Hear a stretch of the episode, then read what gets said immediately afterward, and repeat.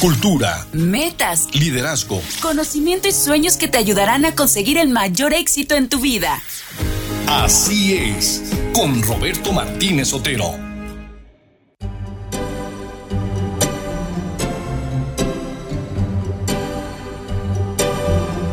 Así es, el ayer poblano. ¿Qué tal amigos? ¿Cómo están? Buenos días. Hoy es jueves 24 de noviembre del año 2022 y esta mañana está con nosotros como siempre, cumpliendo fielmente con su promesa hecha cuando era joven y que sigue sosteniendo hoy que ya es una persona adulta y que seguramente la va a sostener hasta que llegue a la tercera edad. El arquitecto Fernando García Limón. Muy buenos días, señores. Que se oiga. Aquí estamos, puestísimos, para este programa del ayer poblano, que tantos, tantos recuerdos como ahorita te iba a comentar de una señora que, que precisamente anoté su nombre en la bolsa del pan y este y ahorita ¿Qué, qué andaba haciendo tú con una bolsa del pan? Allí en la esquina de la eh, 3 Sur y las 9 9 Poniente. Ah, 3 Sur y 9 sí, Poniente. Está una panadería, el pan es sí, riquísimo. Sí, sí, es contra esquina de la iglesia de la Concordia. Claro, claro, donde, donde estaba el perro, ¿no? Arriba del el perro, del es la del casa perro que del se cayó perro. y luego lo reconstruyeron ya, ya lo al perro y creo que es un perro reconstruido con cirugía plástica. Pues se reúne todo eso y la señora dijo, ah, esa voz la conozco y estábamos hablando de la panadería La Flor de Puebla, Sí, de Cuevitas. de cuevas. Sí. Entonces, este señor Cuevas era rotario, también pertenecía al Club Rotario y estábamos comentando de un día que llega para la- las roscas de Reyes y entonces los panaderos que trabajaban ahí le dijeron, ¿a cómo nos las va a pagar? Pues como que a cómo Pues, yo les pago por hacer. No, pero ahora le vamos a cobrar a usted por destajo. Ah, bueno. Dijo, ah, sí, sí, sí, si no, no trabajamos. Ah, no trabajan. ¿Están seguros de eso? Sí. Entonces en ese momento el señor Cuevas nos contaba, le habló a otro famoso panadero que es el señor que tiene hasta molinos de trigo y, y todo, que ahori- ahorita te digo el nombre, es el señor que pues tenía intenciones de comprarse la panadería. Y entonces le dijo, ¿sabes que ahorita sí te la vendo? Pum, no se hacen roscas y, y- y no se hagan roscas, ¿no? Sí. Y entonces ya la vendió a la panadería. El señor Cuevas. Sí, el señor Al Cuevas. otro señor. Sí. Y ahora hay un restaurante La Florecita. Ah. Y luego está el viejo Rosario. Pero ¿a poco ya no está la flor de Puebla? Pana- Si la flor de Puebla Ah, está. sí, sí, sí, juntito. Sí, sigue igualito. Ayer era la en su mismo lugar. farmacia El Águila, si no mal recuerdo, Más adelantito. de los Henry, Sí, de los de Henry. don Paco Henry. Sí, don Paco Henry. Que después ellos tuvieron ferretería. Sí. Los Henry. Sí, sí, Les sí. comprábamos ahí muchas cosas para Dos hijas muy guapas, muy guapas, sí, yo me acuerdo muy bien de ellas. Ahí Sí, pues el muñeco del 5 de mayo. No. El Roberto Martínez, el muñeco que alquilaban para los, los bailes de la Cruz Roja. Entonces de ahí sale, como ahorita estábamos diciendo, la casa del perro. De, de verdad, saludos a la señora. No, no bajé ahorita la bolsa del pan con su nombre. bolsa del Le pan. pido una disculpa. Sí. Ojalá la señora de donde puso Fernando su nombre nos llame 222 273 3301 Sí, y la pasamos al aire. La pasamos Sí. al aire, claro Sí. que sí. Sí, Me encantaría. Fue una bonita anécdota Sí. porque es que es que fíjate que da a ti gusto ver. todo mundo te conoce Bueno, por las rentas, porque no te pago, porque sí, te pago, porque sí porque te me pago, las que- administras. No, no, no, no, no. bueno, ya luego no te platico. Ayer fuimos a Tecali, mi esposa y yo, en plan de trabajo. Y también, saliendo del registro público de la propiedad, estaba ahí un señor. Y este me dice, oiga, usted está en la HR, ¿verdad? Pues sí, sí, señor, estoy en la HR, este. Oiga, qué gusto conocerlo, mi mamá lo escucha todos los días aquí en Tecali. Este, muy, vaya, muy, muy contento de tener la oportunidad de, de podernos saludar y pues a mí también. No llevaba bolsa del pan para anotar el nombre. Pues ahorita que estamos. Pero bueno, lo, lo, lo, que pasa, Fernando, es que da gusto. Sí. Da gusto saludarte. Iba con Marichel, mi esposa, también la identificó plenamente, porque ella sí, algunas ocasiones ha ido a cantar al mismo eh, Tecali y este pues con mucha frecuencia, ya si no es a uno es al otro, ¿no? Pero sí. qué bonito, Fer, qué bonito que te reconozcan, que sepas que, como a veces decimos, nadie nos habla por teléfono, ni una sola llamada por teléfono. Pero sales y, y la gente te empieza a saludar y, y te dicen, oye, oí el programa con Fernando García Limón, qué padre estuvo, qué ameno, qué bonitas anécdotas, con cualquiera de los colaboradores. Sí. Es bonito todo eso. Por cierto, Fernando, pues hay que comentar también las cosas que, que tienen que pasar en la vida. Sí. Desgraciadamente son cosas es. que son así. Todos somos mortales. Todos somos mortales. Tenemos sí. algún día que morirnos. Y ayer recordamos a Javier López Así Díaz es. al primer año de haber fallecido. Eh, hubo una misa en Santa Clara, eh, muy, muy cordial, muy, muy, ¿cómo te podría decir? De mucha identificación, porque pues fue el punto de encuentro para muchas personas que nos dedicamos, unos de tiempo completo, otros por ratitos, como es nuestro caso, pero juntos para poder eh, recordar a Javier López Díaz.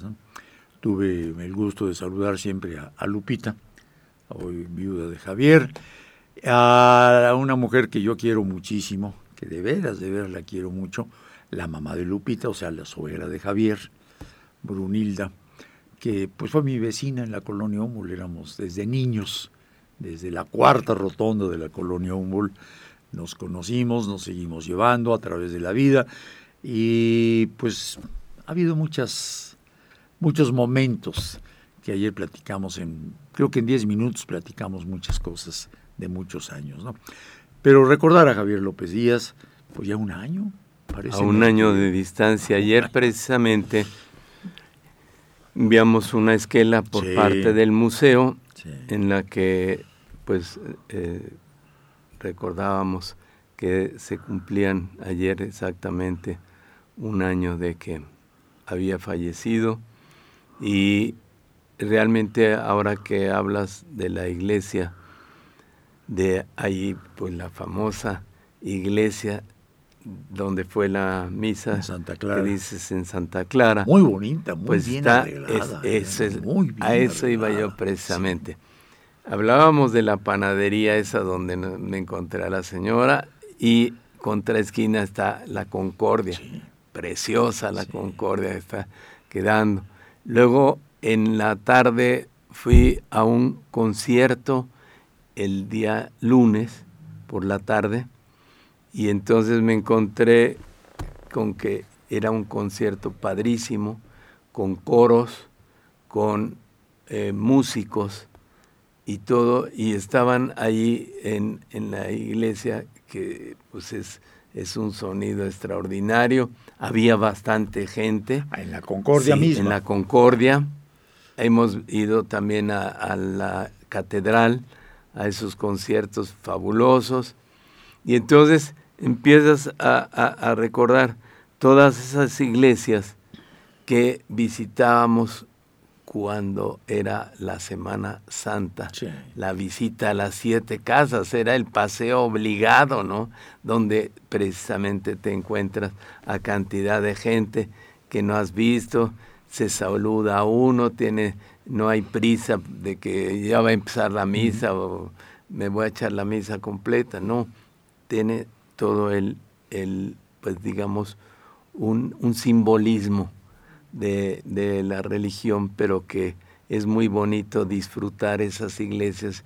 Yo cuando les digo desde el mirador, miren, aquí nos están rodeando 48 iglesias o 42 iglesias o X que son iglesias, capillitas, como las que tenemos ahí en la, en la 13 Poniente, precisamente este, ahí hay la, la, capillita de los gozos, la otra que está en la, en la 16 de septiembre, entre el Carmen y luego el Niño Cieguito, en fin, toda, todas es una gama de iglesias que dice uno la riqueza arquitectónica que poseemos en Puebla y que gracias a todo eso fuimos considerados en el año 1987 Patrimonio de la Humanidad en el mes de diciembre.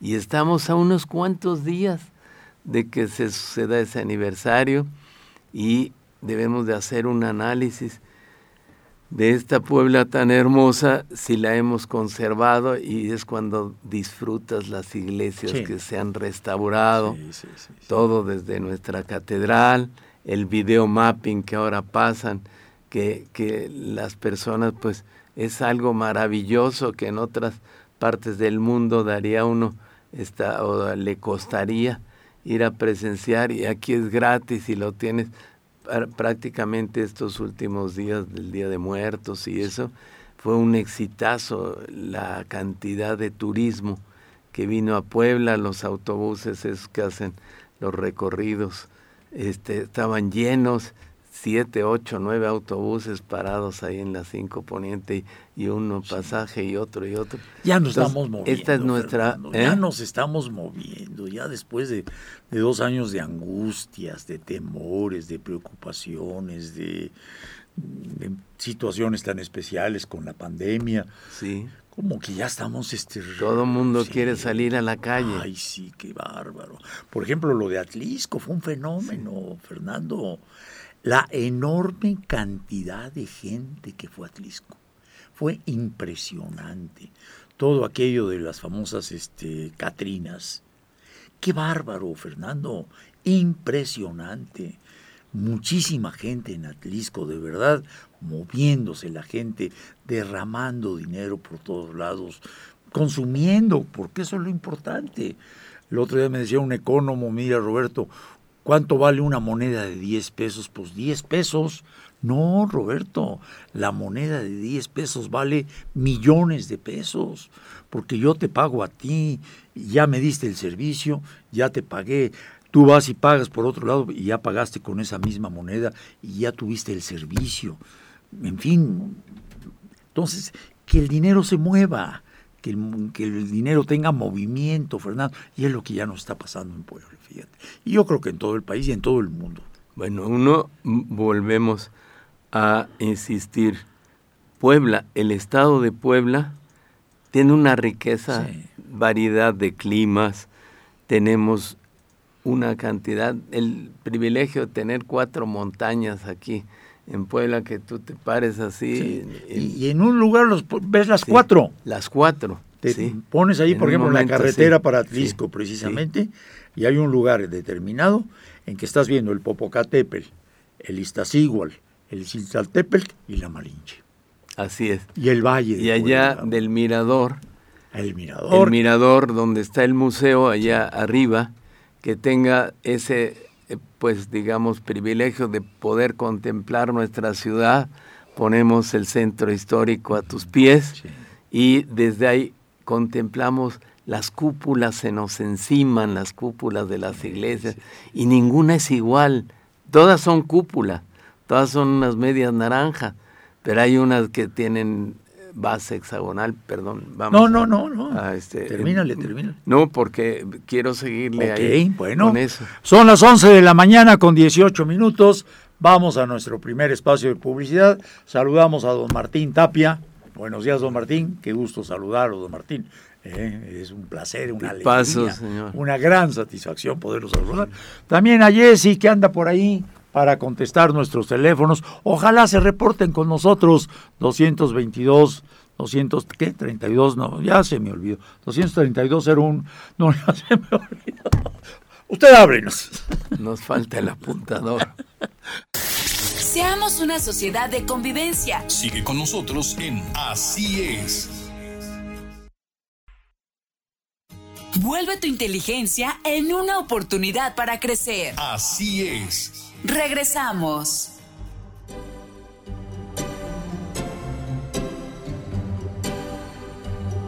Don Fernando García Limón, continuamos. Continuamos, eh, señor. eh, fíjate que también decíamos hace un momento Sí. que desgraciadamente la vida pues tiene cosas contrastantes, ¿no? Murió ayer también una personalidad de la comunicación, Hilda Luisa La Valdelamar. Luisa Valdemar. Hilda Luisa Valdelamar. ¿Valdemar? Valdemar. Valdemar. Valdemar, ¿verdad? Porque hay una familia Valdelamar. No, No, y es Valdemar. Valdemar. Valdemar. Rosa Luisa, eh, perdón, Rosa Luisa. Lindísima. Rosa Hilda. Hilda, Hilda, ¿no? Muy capaz. Hilda Luisa. Hilda Luisa, Hilda Luisa. Eh, yo la conocí, híjole, man, allá por los años, pues por los finales de los 50. Ya tiene muchos años. La conocí porque tenía una hermana, no sé si viva. Eh, ella era Rosa, que en alguna ocasión hicimos teatro juntos. No sé si tú te acuerdes de Horacio del Valle, que tenía un grupo triangular aquí en Puebla. Horacio del Valle estuvo mucho tiempo como actor con Ignacio Ibarra Mazari. Y- ¿Qué vamos a Del teatro Exacto. universitario. Y de ahí del teatro universitario salieron pues mucha gente. Y entre ellas precisamente esta muchacha eh, Rosa Valdelamar. Valdemar. eh, hermana de Hilda Luisa. O sea, conocí primero a la hermana que a ella. Y gente maravillosa, este Fernando. Gente eh, sencilla, gente humilde, gente sabia. Eso, gente sabe. Exactamente, gente sabia. Y después ya la frecuenté un poco más porque en algún tiempo tuve una oficina de productos que vendía en la reforma mm, frente al 125. ah, En el, Al en, frente al HR, en el edificio Comsa, Sí. que está enfrente. Carlitos Álvarez. Eh, Carlitos Álvarez, La exacto. Nueva España. La Nueva España. Sí. Entonces, en ese edificio éramos vecino, era vecino de don Enrique Montero Ponce y de todo su equipo. Estaba Irma Sánchez, este, Isa Wolson, pues tanta gente, Mame Cutole, José todos Luis ellos ya. Ibarra Mazari. No, José No. Luis ahí no iba para ¿No nada. iba? No. Ah. Y entonces eh, tuve el trato con, con Hilda Luisa. De verdad una mujer muy sencilla, muy sencilla, muy sencilla. muy agradable, muy educada. Eh, yo la cotorreaba mucho y te voy a platicar por qué. Y Rafa Telles a lo mejor lo sabe. Tres veces viuda. Fíjate, tres veces viuda. Le decía, pues te vamos a nombrar presidenta de nuestro grupo de viudos. No se murió de risa, ¿no? Porque tres veces viuda. Y, y muy amable, siempre riéndose, siempre contenta.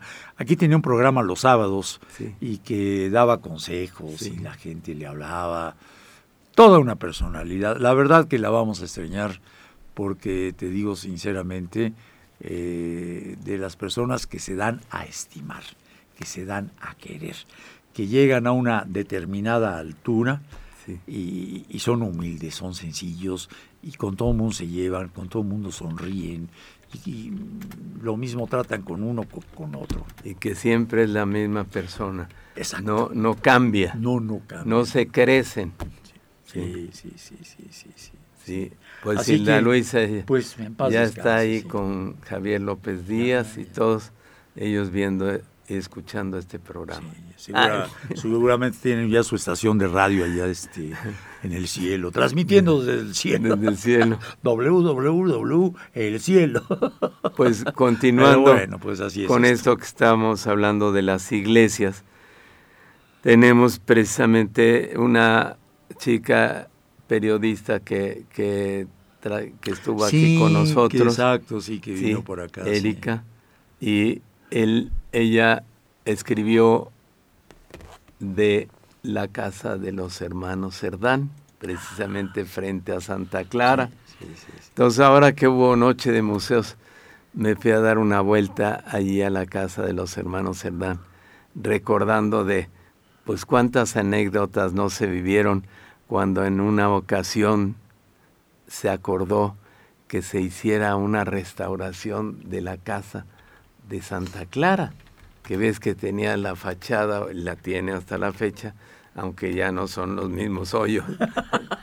Porque lo primero, de otros balazos. lo primero que hizo el contratista cuando lo mandaron a restaurar fue tapar los agujeros para poder poner bonita la fachada. Lo bueno es que los volvió a hacer en el mismo lugar que estaba. Eh, sí, no muchos, pero, pero sí, ni tan naturales porque al, al quitarles se cayó lo de junto y, y demás, porque sí estaba deteriorado. Pero qué bonita está la casa, qué bonito recuerdo. está muy bien y precisamente esta chica, Erika, hizo en, en su pues sus eh, reportajes del sol, ha estado haciendo, pero una cantidad de recuerdos de, de nuestra Puebla, pero este del, de la casa de los hermanos Cerdán, y tan bonita que está, hay que entrarla, hay que disfrutarla y saber que de ahí fue el inicio de nuestra revolución el 18 de noviembre. Ya el 20 de noviembre fue ya la, pues no la consolidación, porque esa fue mucho tiempo después, pero se armó exactamente, fue cuando sirvió para esa renovación. Entonces, ya no hablo, este, de, esto de las iglesias y qué bonito que... que pues, Oye, ya que estabas hablando de la casa de los hermanos Cerdán, sí. Eh, me estaba recordando mientras tú platicabas que la última vez que fui por ahí, fui con la directora de la casa de los hermanos Cerdán. ¿Te acuerdas quién era? No. Ivonne Resec. Ah, Ivonne Resec fue por toda la vida, sí. Sí, yo pensé que de ahorita No, no, no, no. Vaya, ahora no sé quién sea, la verdad no sé quién sea, cómo esté ahí estructurado el organigrama. Pero en aquella época era Ivonne Resec. Ivonne Resec. Que no dejó de ir hasta que verdadera y humanamente ya no podía. Ya no podía. Pero era su máxima la otra mujer extraordinaria. Eh, fíjate que, ¿te acuerdas que venía aquí al programa? Sí, Muchos años fue colaboradora nuestra. Y siempre la llevaba. Y siempre le decía, ¿a dónde te llevo, Ivonne? A mi trabajo. A la casa de los hermanos Cerdán. Y bueno, pues tú sabes. Fue toda su vida Toda su vida. Dedicó. sí, sí, sí. Ivonne llegó a vivir 100 años, que no me oiga porque no le gustaba que dijéramos la edad. Pero Ivonne llegó a vivir 100 años. Lo hago comparativamente porque era contemporánea de mi mamá. O sea, las dos nacieron en 1911. ¿eh? Entonces, este, em, pues pese a su edad, a su estado físico que no era muy, este, pues ya no podía fácilmente caminar y todo, cumplir con la casa de los hermanos Cerdán fue siempre su gran misión, su gran misión.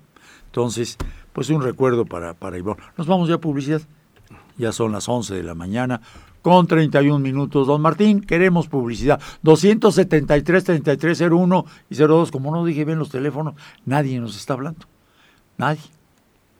¿Sabes qué está pasando? No estarán viendo el fútbol. No podrás cortar la transmisión de fútbol de donde esté para que, para que nos oigan. Vámonos a publicidad.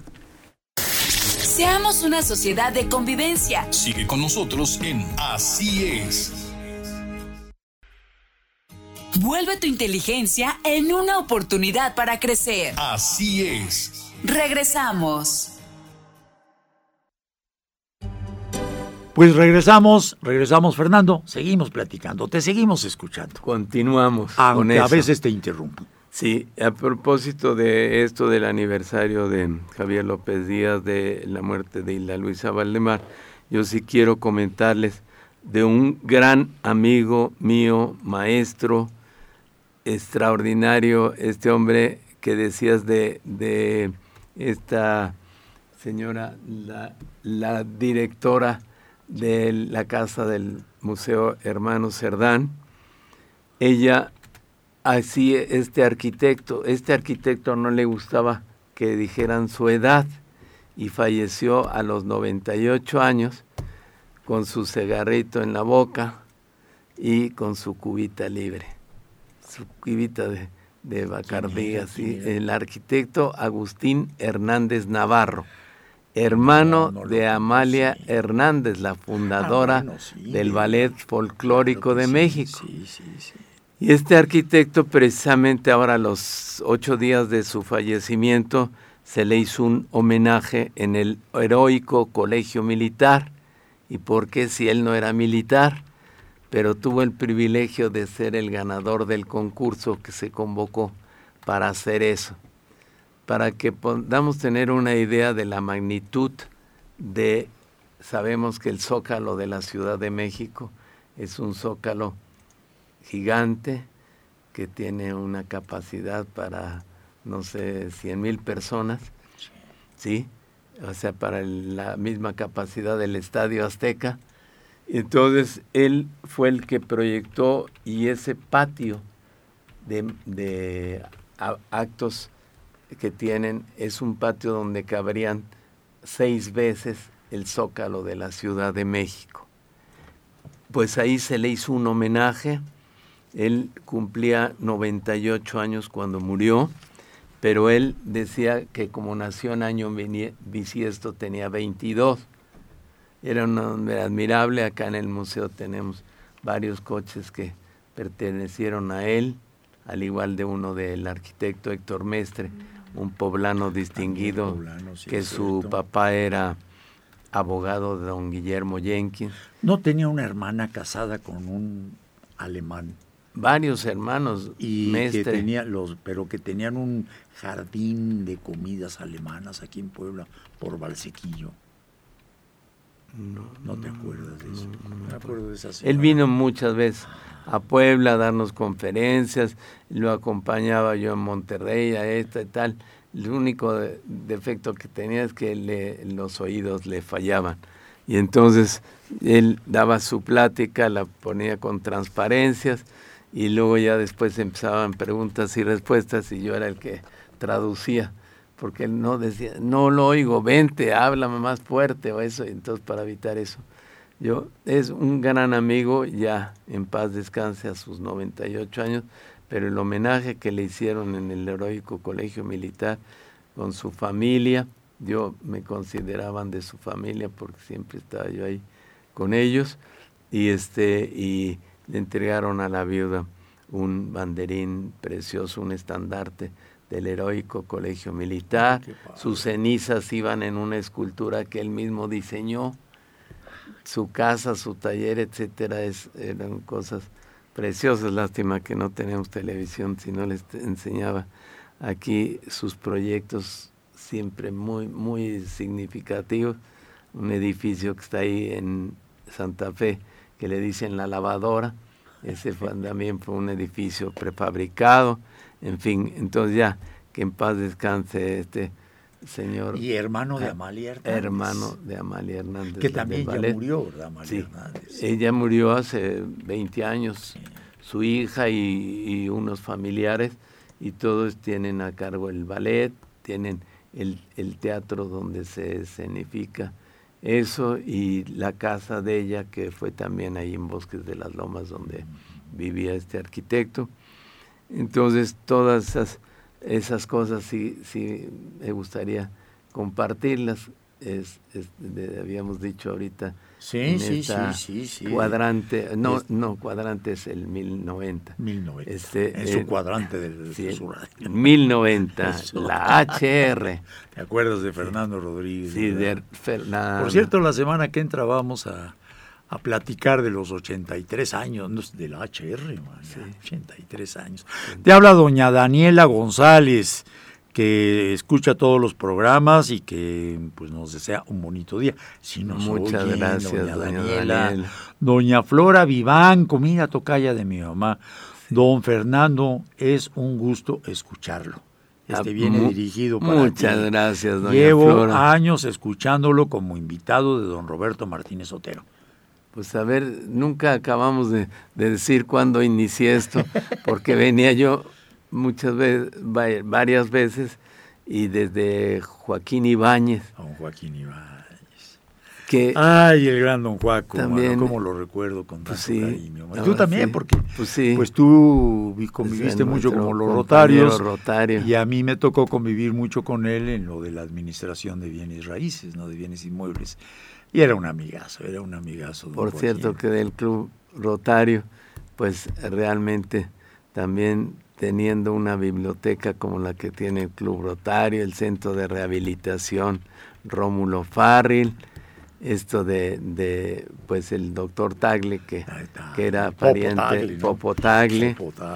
Y Juacho Ibáñez, tantos que fueron presidentes, dos presidentes municipales y luego gobernadores de distrito que eran, bueno, Juacho Ibáñez no fue presidente municipal. Pero fue tesorero. sí, Fue tesorero. sí, fue Fue tesorero y, tesorero. y regidor Sí, y todo, sí, sí, sí. en varios, porque don, don Nicolás Vázquez Don Nicolás. fue presidente municipal y gobernador de distrito. Sí.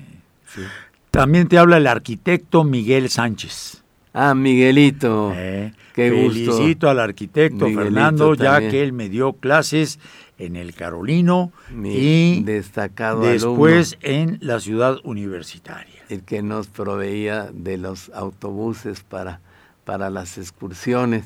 Ah. Miguelito y él los iba conduciendo a veces y todo muy padre. Qué padre que nos llamen por teléfono. Bueno, Pues que- eh, todavía tenemos cuatro minutitos en este segmento. Pues estamos hablando de mundiales y que Sí. Portugal ya le va ganando 1-0 a Ghana, gana no gana, pero por lo menos participa. Y este, ¿te acuerdas de los mundiales que hubo aquí en Sí. Puebla? Sí. 1970. ¿Cuántos años tenías entonces? En 70, eh, de 40, 29 años. 29 años. Sí. Recuerdo el, el de 1970, eh, poco tuve oportunidad de, de vivirlo Sí. porque en, es- en aquella ocasión, en esas fechas, vivía yo en Córdoba. Sí. Pero sí me traje un grupo de cordobeses al Estadio Cuauhtémoc a ver un partido de Italia contra Uruguay. Aburridísimo ese partido. Qué, qué horror de partido. man. Nos regresamos con todos nuestros honores a Córdoba. Pero tú qué te acuerdas de... de- Pues yo me acuerdo de del 70 varias cosas. 86? Una, primero me tocó vivir cuando, el 5 de mayo, cuando cumplía Puebla 100 años de la batalla, en el 62 62. precisamente, me tocó vivir, siendo estudiante todavía de arquitectura, eh, la- las cosas que se hicieron eh, desde el primero de enero hasta el 5 de mayo, lo que se hizo en los fuertes Sí. que fue sensacional así y todo. Y luego cuando la Copa Mundial fue la ampliación del Estadio Cuauhtémoc, porque debían de tener 70 mil personas los estadios. Y entonces ah, viene ahorita este comentario que hace ocho días o X estuvo aquí el embajador de Qatar, bueno, de, sí, Qatar, Qatar, sí. en, en México, un excelentísimo señor, muy bien vestido con sus atuendos. este, Característicos sí, de- característicos de, de esa región árabe musulmana.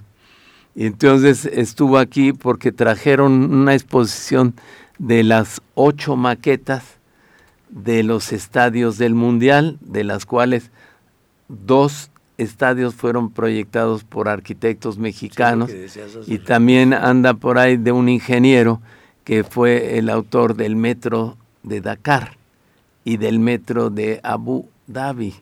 Sí. Que está cerquita. ¿no? Pues sí, sí, realmente están, están muy cerca. Y yo había tenido la oportunidad de estar allá cuando se estaban precisamente terminando los estadios a más de un año de distancia, ya estaban listos. Y allá son con aire acondicionado y me comentaban que les exigieron que fueran de una capacidad de 70 mil o de 80 mil personas. Entonces ellos, ¿qué hacer en un lugar con un clima tan, tan eh, este, Horrible. horrible? Y entonces la arena del desierto, las ventiscas, todo eso hizo que los hicieran cubiertos con aire acondicionado, con unas butacas sensacionales, tienen pantallas aquí, todo. Y habían dicho que ellos para qué les servían después de la Copa Mundial esos estadios que regalarían y fueron planeados así, regalarían parte de esas cubiertas, parte de todo eso para el país que las requiriera. Entonces ahora que estuve el embajador me permitió la secretaria de lujo de economía Olivia doña Olivia Salomón, doña Olivia Salomón. Ella me permitió que yo hiciera una intervención allí y le dije al señor embajador eso y que pues si le sobraba algo que nos podía dar para el estadio que tenemos el Ignacio Zaragoza, ¿no? Porque el Cuauhtémoc viví eso y me tocó los prefabricados y todas esas cosas en época de don Guillermo Jiménez Morales. De quitar los estadios. La idea, porque es un país, imagínate un país ¿Cuántos habitantes tiene? Creo que tiene tres millones de habitantes. No, tiene un millón doscientos mil. Entonces, por primera ocasión en toda esa historia de la Copa Mundial, ¿sí? Es cuando ellos piden la sede y la cumplen, donde se ve ahí cuando decía algún presidente de México, no sabemos, no vamos a saber administrar nuestras riquezas del petróleo. Ellos se las subieron a administrar y por eso Abu Dhabi, este, ¿cómo se llama? Qatar y todos esos eh, Emiratos, árabes. tienen las mejores líneas aéreas del mundo, tienen todo eso. Entonces ellos cumplieron con las especificaciones, las normas de la Copa Jules Rimet, que son rigurosísimas. ¿sí? Entonces cumplieron con los estadios así, pero después, ¿para qué los queremos? En una población de un millón doscientos mil, Puebla, ¿cuántos tenemos aquí en Puebla? tres millones. En la ciudad de Puebla. El territorio también es muy pequeño, el de Qatar. Pues realmente son, son espacios pequeños porque pues también lo, lo, lo que pasa en esos eh, lugares es que son tan desérticos que las ventiscas o los eh, tienen su nombre específico que se suceden las tormentas sí de arena, las tormentas de arena. Entonces ese día pues salió eso y lo primero que me dice me gusta tu camisa Iba yo con una camisa suelta, así roja. la. Sí, y le dije, aquí está solo. Y me dice, no, no puedo usarla.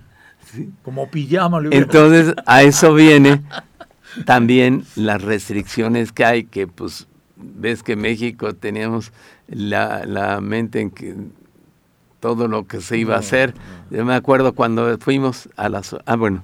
Ya, ya, 11.47. Don Martín, publicidad, por favor. Una sociedad de convivencia. Sigue con nosotros en Así es. Vuelve tu inteligencia en una oportunidad para crecer. Así es. Regresamos.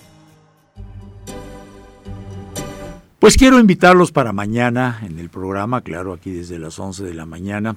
Vamos a tener la oportunidad de estar platicando con los productores, el actor y el director de la película tengamos la fiesta en paz.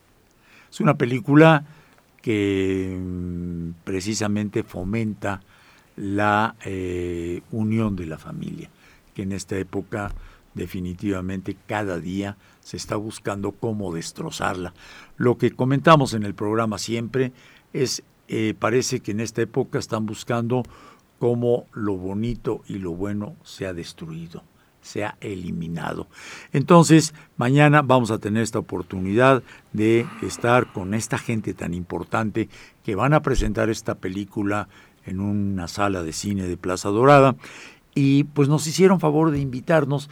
Pues me voy a llevar mi celular aprovechando las, eh, las ventajas modernas y ponerlo en Meet y platicar con el productor, actor, realizador, es una sola persona, no tengo el nombre ahorita completo de él, pero creo que va a ser muy interesante, Fernando.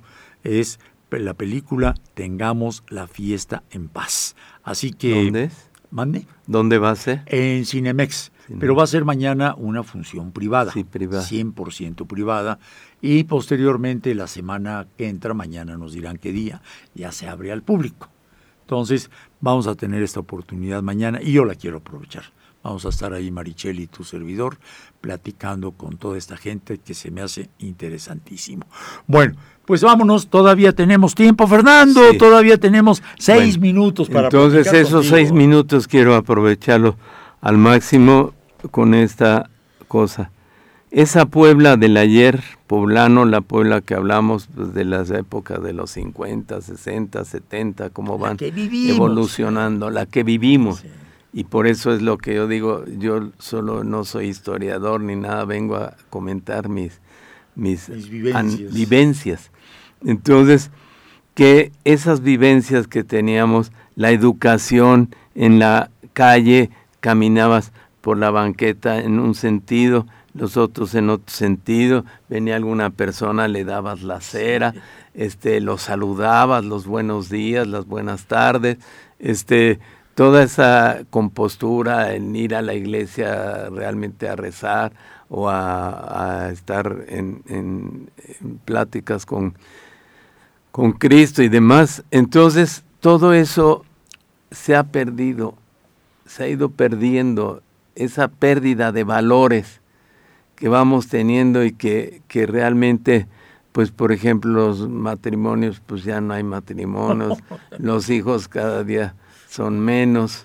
Este, entonces, y por otro lado va creciendo la población porque esa movilidad que se da en toda la República y que tengas aquí ya, este, pues la fama, nosotros aquí, pues la colonia libanesa, la colonia española, la, lo- la beneficencia, la esta, tal, to- todas esas cosas que hemos vivido, pues nos han hecho esa tradición que tenemos desde la biblioteca palafoxiana, los incunables, las iglesias, la arquitectura, todo eso.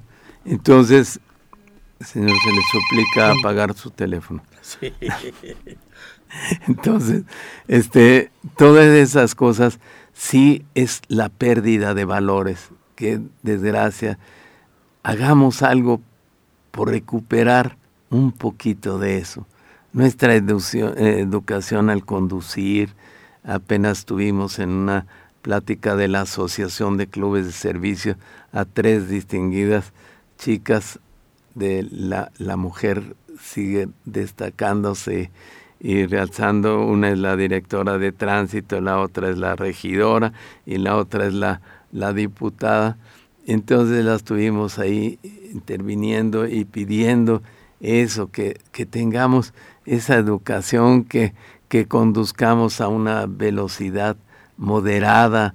Ahorita te pasa la gente, los camioneros que tenemos el sistema de transporte que de, de dos de, de las calles tienen por lo regular un una acera para estacionamiento y dos carriles para circular cortésmente y en uno de ellos el transporte y todo. Entonces donde hay tres, dos carriles, hacen tres. Se paran a donde sea, a checar, a comer la torta, a esto, eh, traen al pasaje así todo en frenones y ahí se van todos lastimando.